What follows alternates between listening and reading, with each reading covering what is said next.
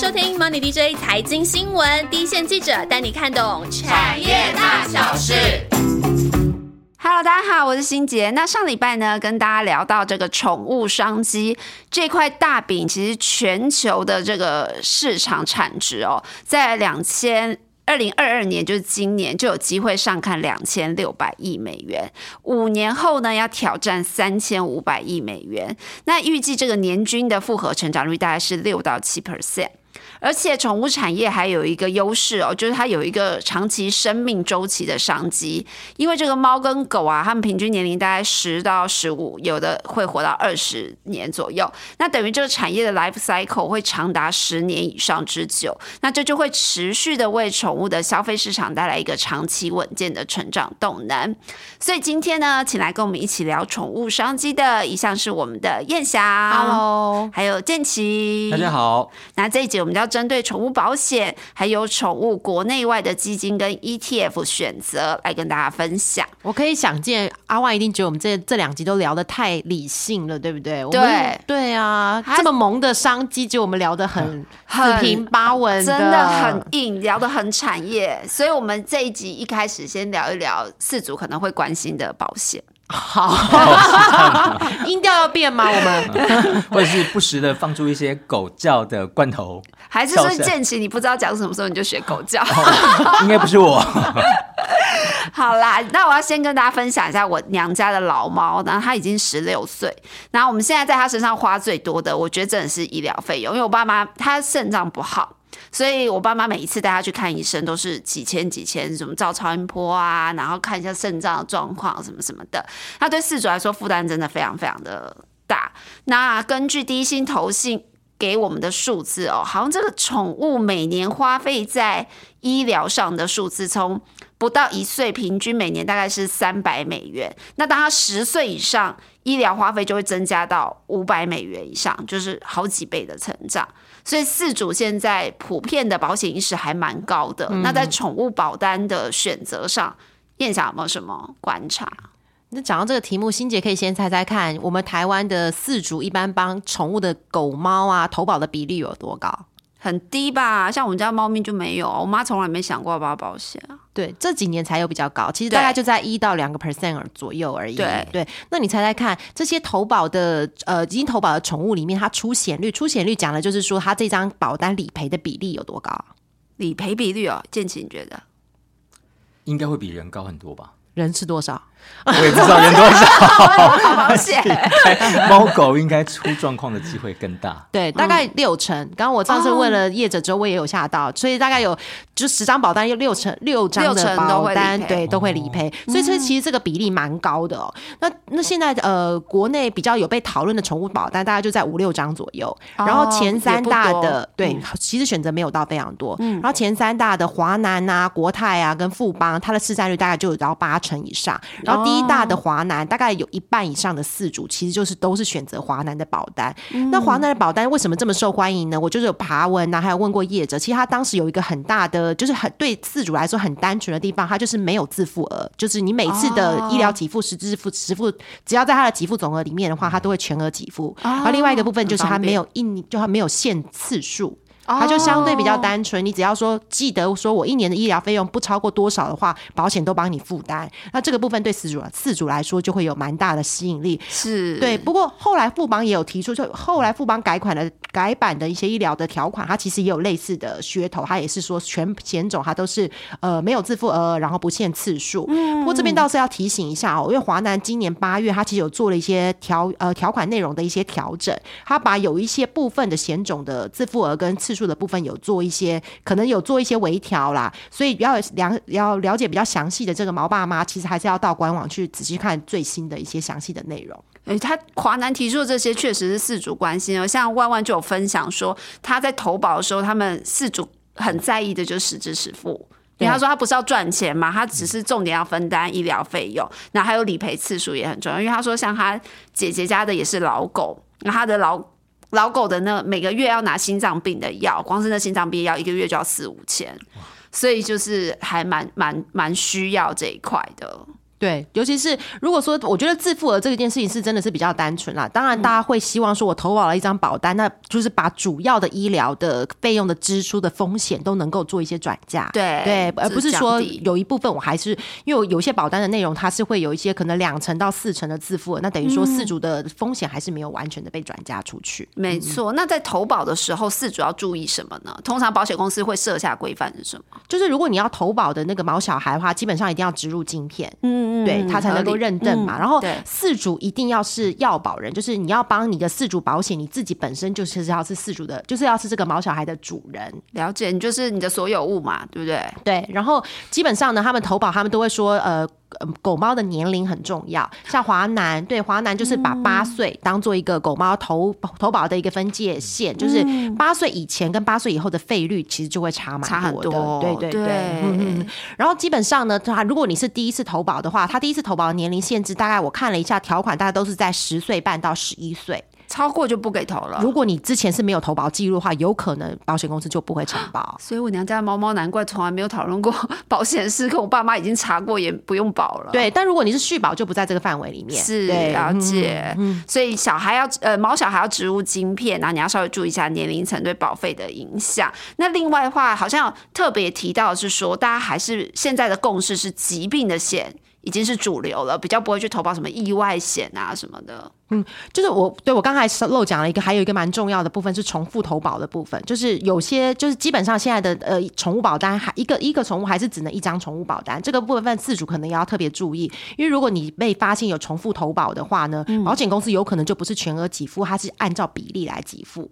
然后你刚刚提到的说，现在基本上他们比较重视的是医疗险的部分嘛，对不对？对。然后我们现在宠物险大概它分的它主要支付的险。主主要理赔的含挂的项目有总共有五项啊。第一个项目是医疗费用，就包括说住院啊、手术啊、门诊，这个都在医疗费用里面。啊，门诊也算也很不错，因为门诊花很多钱，真的。其实住院手术也花很多钱，对对对，没有健保都很可怕。对，一般没有我没有走出健保给付以后，所有的医疗费用基本上都是蛮贵。对，没错。然后另外一个费用是寄宿费用。寄宿寄宿费用，这个光听的名词上面好像会有一点让人家误解，对不对？它其实是有一点是说，如果说你的四主有发生，可能你需要住院，就是有一些疾病需要四主本身需要住院，没有办法照顾毛小孩的时候，毛小孩的寄宿费用，这个是保单可以帮你承担的。普遍保单都有这一块吗？呃。大部分的都有寄宿费用的部分都有在承担，只是说它有一些条款可能会要限制，是你连续住院几天以上。哦，对对对，你的详细的条款大家可以去看一下保单的内容，这还蛮特别。对，然后第三个费用是叫做侵权费用，侵权侵权侵权费用，你们觉得狗狗会发生什么样最大的侵权？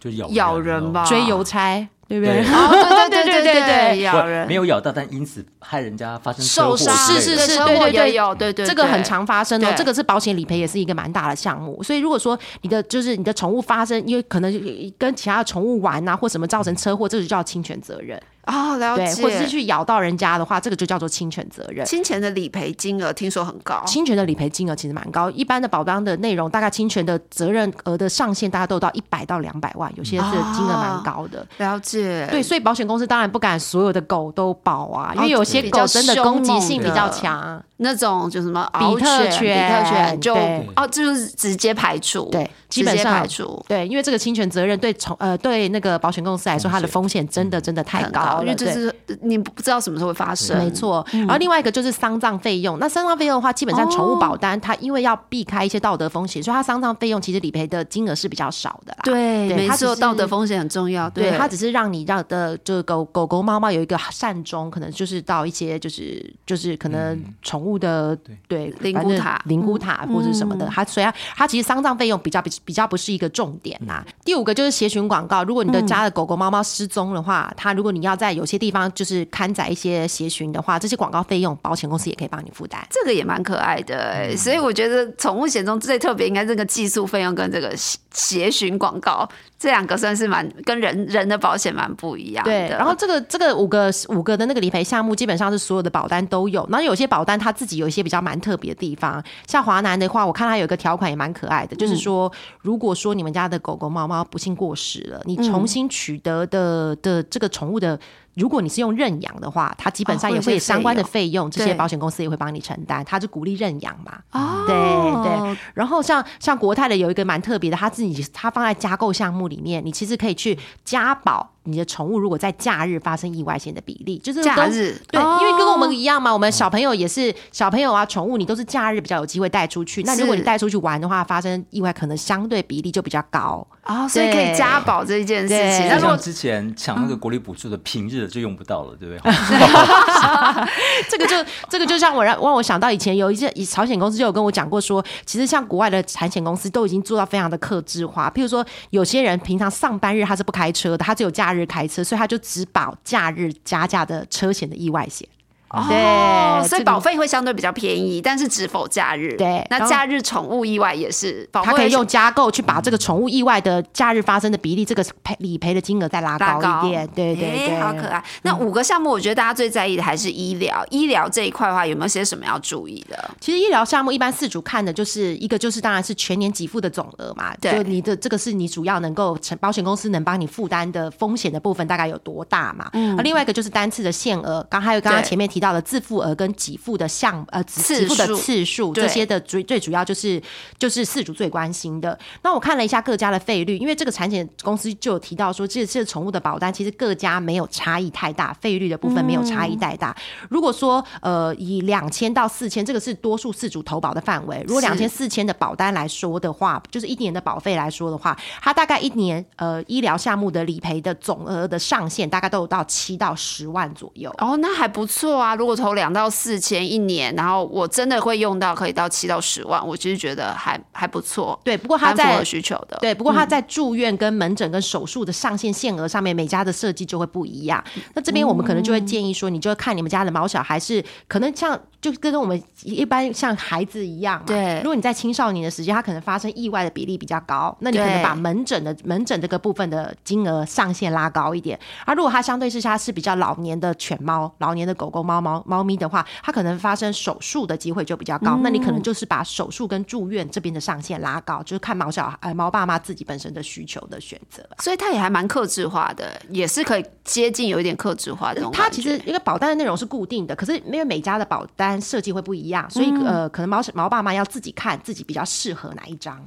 那目前市场接受度比较高的，其实还是没有自付额跟不限理赔次数的。对，就是你一开始提到的嘛，华南还比较受欢迎，就是这两对，当时会冲下一半以上的市占率，很大就是这两个噱头嘛。是。那可是个别的条款，大家还是要去看呐。不过哈，通常哈没有呃没有给付次数的限制跟没有自付额的，它保单也可能相对同型商品会高一点。哦，比较贵一点，对，因为它给次主比较多的方便吧，所以这个还是一样，就是毛爸妈自己要看哪一个比较符合自己的需求，这样。那产险都一年一月的问题，宠物的这种也是一样的问题。对，这个也是很多毛爸妈关心，就是它能不能够被续保。那刚刚我们前面有提到的一个是年龄的部分嘛，那年龄的部分，如果他在就是如果你第一次投保年轻人在十岁半到十一岁，基本上后面他基本上他都会帮你续保。不过也有提到嘛，就是续保的时候呢，其实保险公司就会保留了一些保。留一些权利，譬如说，如果如果刚刚呃，欣杰提到的，你们家的猫咪它可能发生肾脏的机会比较，肾脏病的机会比较高，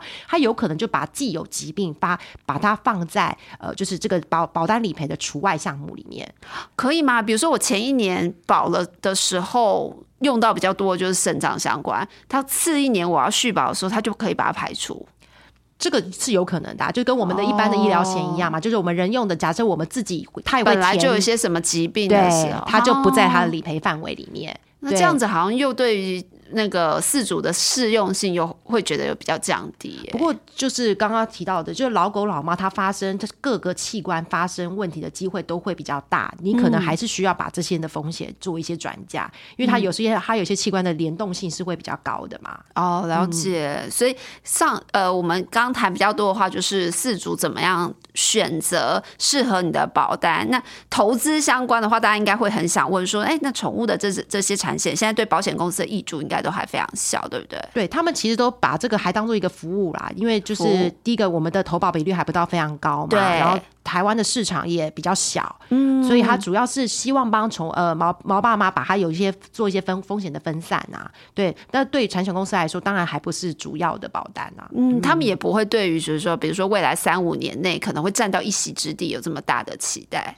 因为。现在产险公司最大的保费来源是车险嘛？你觉得对车子跟这个，对它其实还是有一定的差距。了解了解，好。所以如果你有养毛小孩呢，那我们这集上半部来替四主分享一下保险这块现况。燕霞虽然做了非常多的功课，我讲的已经非常清楚了。那下半部就跟投资比较相关，我们要跟大家分享是国内比较。呃，比较可以看到一些宠物主题型的基金。嗯，那建奇，我来帮大家整理一下哦。那事实上，在国内的部分呢，目前其实就两档基金是相关的，都是在疫情期间呢，我们看到陆续成立引进的，主要就是安联投信的宠物新经济基金。还有呢，这个第一金的全球 PET Pet 毛小孩基金，先来看到安联宠物新经济基金哦，嗯，它其实是呃去年二零二一年七月才引进的哦，很新。对，这个投资的范围呢，比较是聚焦在全球的宠物市场的主题哦。是。那它持股大概有三十档相关的个股，目前呢是比较着重在像宠物的制药，大概就占了有两成以上，因为毕竟这个生计啊制药真的是前景。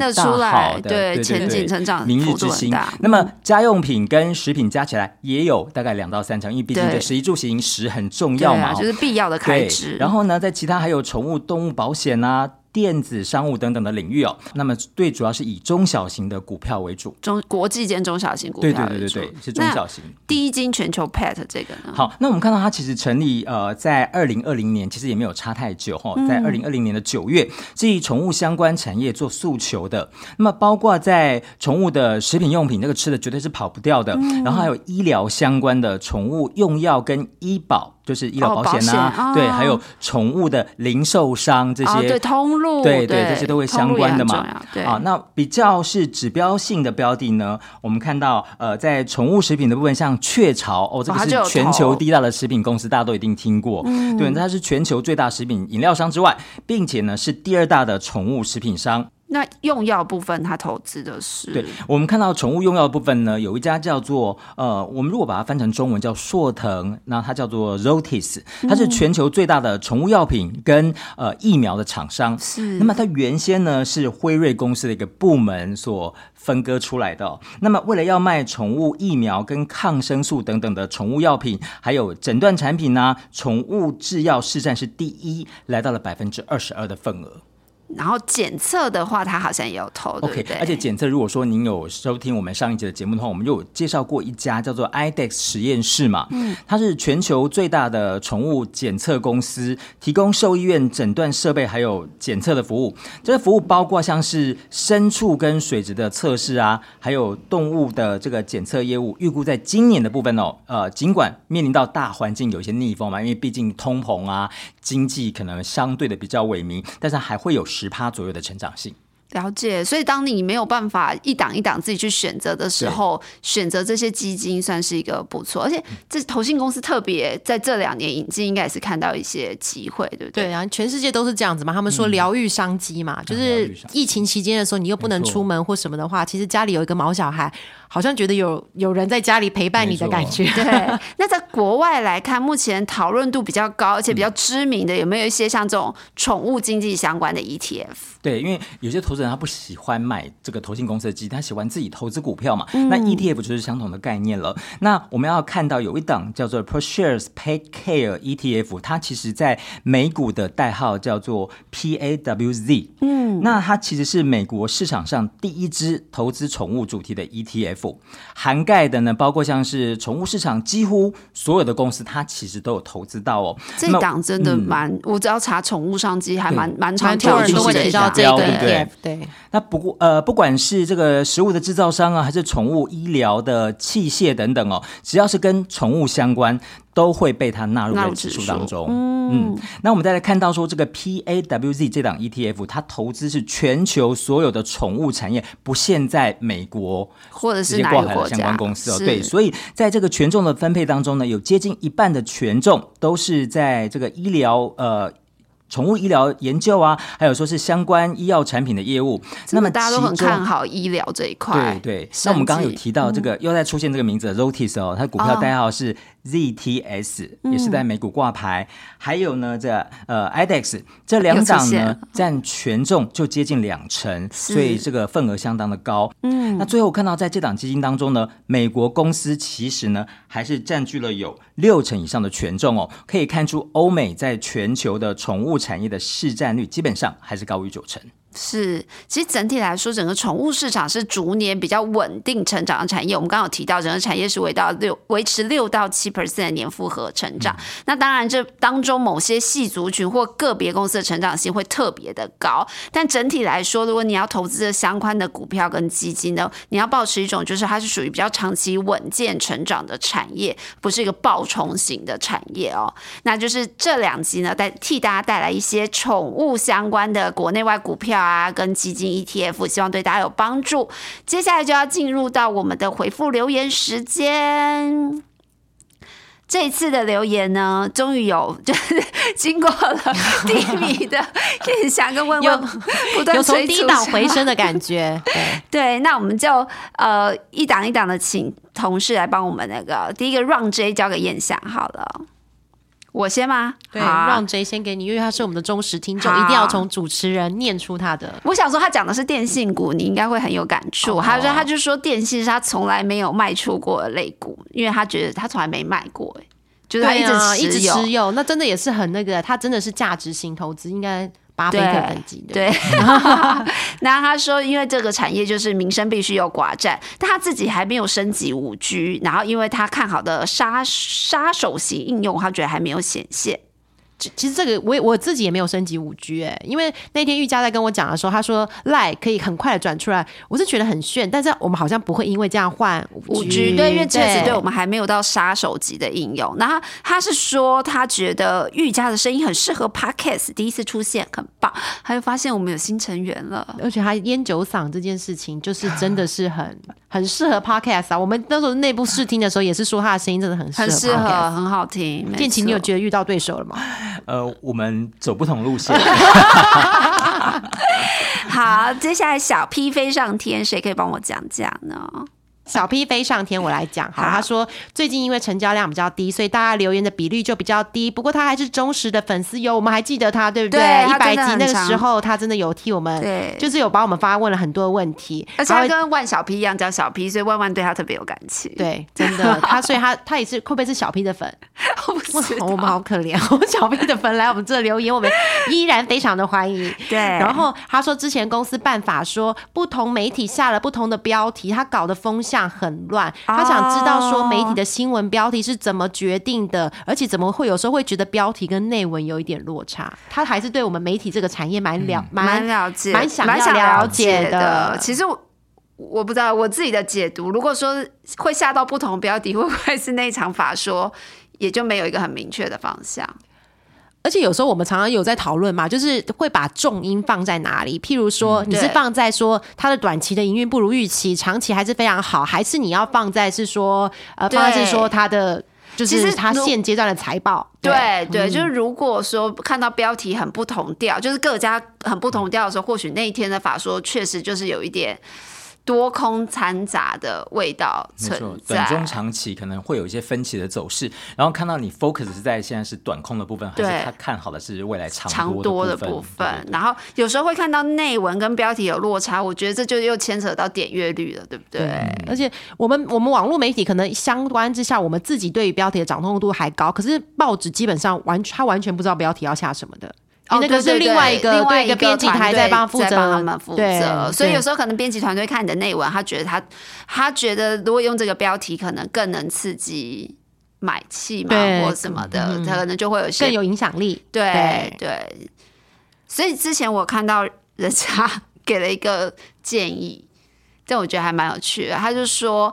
就是在在他决定，因为现在就很多标题杀人的事情嘛，所以他就说，在他决定他要不要点进这则新闻之前，他会先看底下留言。留言 对，你有看到如果是一片骂声，就真的是可以离可以离开，不用特别点进去。好，给大家一个参考喽。